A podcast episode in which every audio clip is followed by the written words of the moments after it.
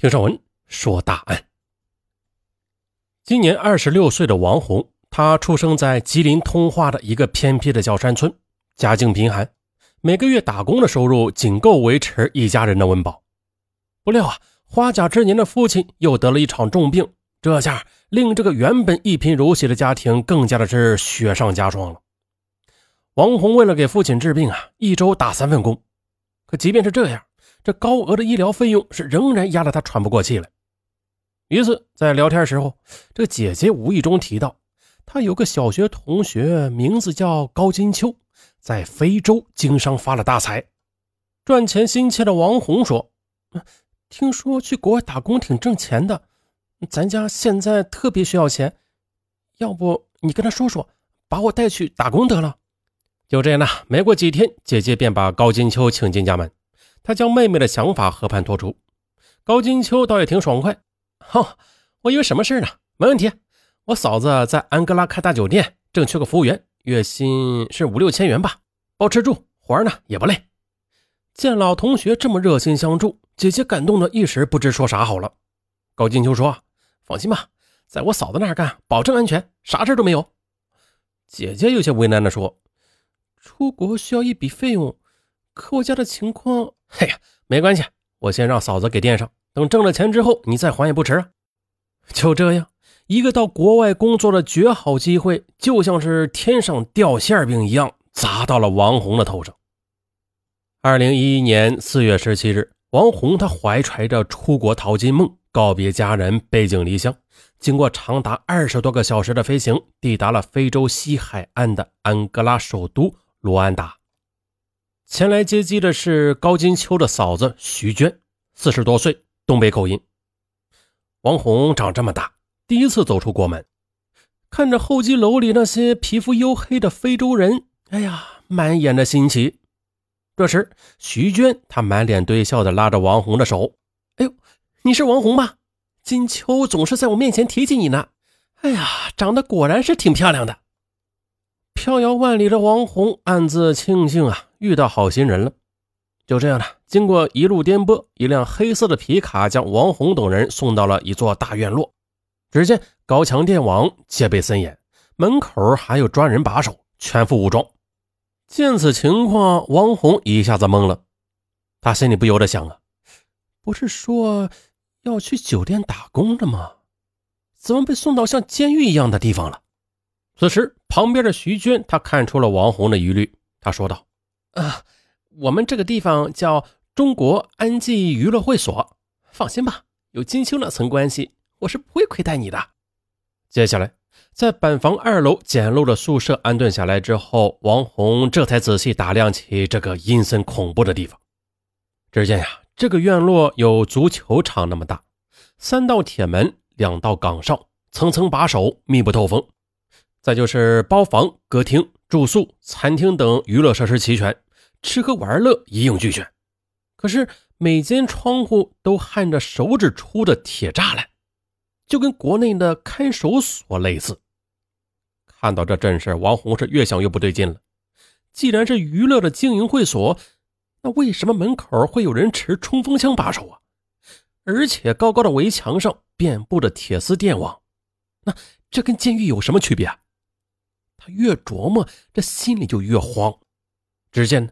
跟王红同寝的还有两个二十岁左右的女孩，她们是经涉外中介公司介绍，交了一万八千元，这才出国淘金的。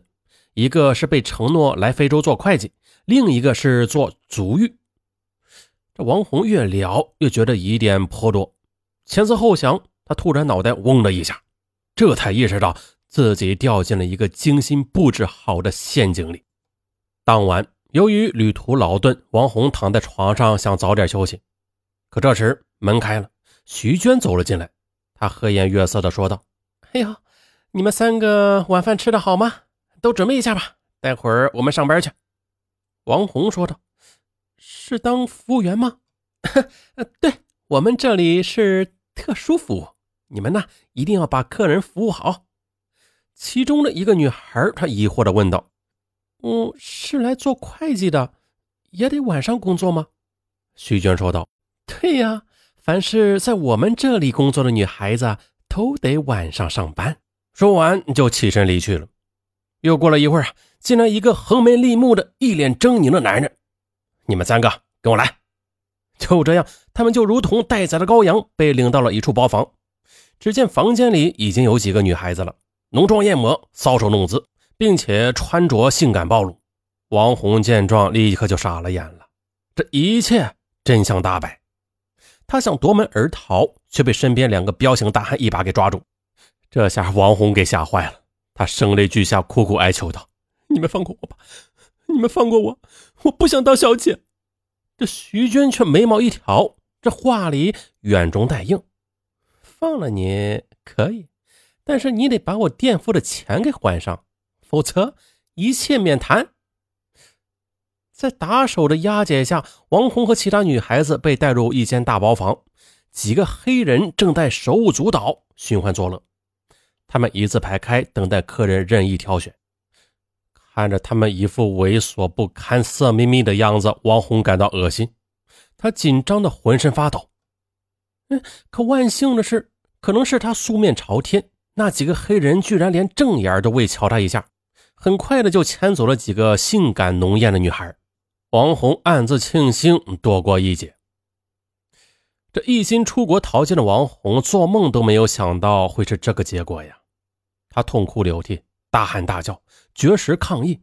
但是，所有的抗争都是徒劳的。一个手无寸铁的弱女子，面对如狼似虎的打手和戒备森严的监控，想要逃出魔窟，插翅难飞。这边。凡是被拐进来的女孩子，徐娟都要派打手先修理一顿，先在心理上造成一种震慑力，让这些孤悬海外的女孩不敢有丝毫的反抗意识。然后由他上课洗脑，让这些女孩解放思想，吃青春饭，靠身体淘金。可是守身如玉的王红誓死不从，为此他是尝尽了苦头，挨打受骂。可虽然王红经常挨打受骂，但他时刻留意着伺机逃脱，这不，机会来了。一天深夜，他正在辗转反侧呢，忽听门外鼾声四起。他知道看守已经睡了，他一咕噜爬起来，连鞋都顾不得穿，悄悄地打开门，屏息敛气，轻手蹑脚地走了过去。可就在下楼梯时，也可能是心慌意乱，再加上黑灯瞎火他一脚踏空，整个人滚落下去。这一下啊，响声惊醒了看守，结果他被关进了小黑屋里，面壁思过。挣扎在痛苦深渊的王红啊，他不知道这种苦难何时是个尽头。可是单凭自身的力量，他又很难活着走出去。但是王红他并未坐以待毙，他时刻寻找时机，想跟外边取得联系。有一次，他看到一间房间里有一台笔记本电脑，王红眼前一亮。如果能上网的话，那他就可以通过 QQ 与外界联系。那样的话，自己不就有救了吗？终于有一天，盯着自己的那个看守被经理叫走了，王红赶紧跑到那间屋子。他打开电脑，点开 QQ，将自己的遭遇和盘托出，让姐姐赶紧报警。这边。王红姐姐带着聊天记录，心急火燎地来到通化市公安局报警，要求警方尽快解救自己的妹妹。安哥拉，中国妇女诱骗海外，这一系列关键词令通化警方意识到，这是一起涉嫌将我国妇女拐骗至海外强迫卖淫的重大案件。一日，通化警方将案件上报省公安厅和公安部，公安部领导对此高度重视。立即指示将此案列为公安部督办大案，吉林省公安厅随即成立专案组，全力以赴展开调查。接下来，通过排查入境和外事等部门的上万条信息，被拐卖至安哥拉的妇女逐渐的浮出了水面。啊，这些妇女大部分都是来自于偏远的农村，家境贫寒，文化程度不高，涉世又未深。所以，赚钱心切的他们就极易的落入骗子花言巧语编织的圈套里。这边自从发出求救信息之后，王红她日夜的期盼祖国尽快来人，将自己和其他姐妹拯救出火坑。也就是在这个节骨眼上，突然峰回路转了。一天，徐娟将她叫了出去，递给她护照和路费。嗯，你收拾一下东西吧，可以离开回国了。没料到大赦来得如此突然，他喜极而泣。其实啊，王红的突然获释，他并非徐娟良心发现，而是家人为了王红免遭不测，不惜借高利贷才将他赎回的。王红乘坐的航班徐徐的降落在长春机场，之后的他与早已等候在那里的家人抱头痛哭。随着王红的回国，案件侦查有了新的进展，主要犯罪嫌疑人徐娟浮出水面，并且进一步的锁定其他犯罪嫌疑人和被骗的妇女身份。随后，专案组深入河南、四川、广西等地展开调查，终于挖出了一个以浙江义乌人孙英豪为首的跨国拐卖妇女、强迫卖淫的犯罪团伙。这个犯罪团伙孙英豪、孙洪宝兄弟是义乌市念三里钱塘村人，兄弟二人在获悉老乡，在非洲做建材生意赚的是盆满钵满，他们就决定前往安哥拉考察市场。可是啊，他们来到之后，这才发现建材生意远非像想象那样赚钱。那一名在此地经商多年的老乡告诉他们，这非洲性开放。这里最赚钱的生意莫过于开色情场所呀，一本万利。孙英豪闻言心头一喜，这觉得发财的时机到了。那在国内干这种生意，得时刻提防扫黄打非。可是在这里就不一样了，天高皇帝远，只要打通当地人脉，就可以高枕无忧，坐收渔翁之利。他们回到国内，开始筹集资金，并且吸纳另外的三个沾亲带故的亲友。其中一位还是村主任，五人共集资四百二十万元。之后，他们在罗安达本菲卡区本格拉海边公路附近，哎呀，这名字绕的啊，跟绕口令似的。这葡萄不萄葡萄皮儿，就是在那个绕口令附近呢啊，买地建房，大兴土木。很快的，到了二零一一年二月，这座提供色情服务的娱乐场所就建成了。为了掩人耳目。他们将之命名为“中安国际娱乐会所”，里边提供住宿、餐饮、足浴、桑拿、棋牌、KTV 一条龙服务，那是吃喝玩乐应有尽有。其中啊，三十五岁的孙英豪他担任总经理。为了能让这台色情赚钱机器正常的运转，他还雇佣了多名壮汉充当打手。经营之初也并没有想象那样赚钱，有人指点迷津了。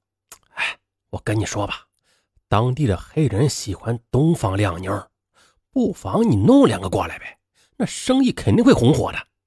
哎，孙英豪听罢，他觉得有道理，便回国物色人选。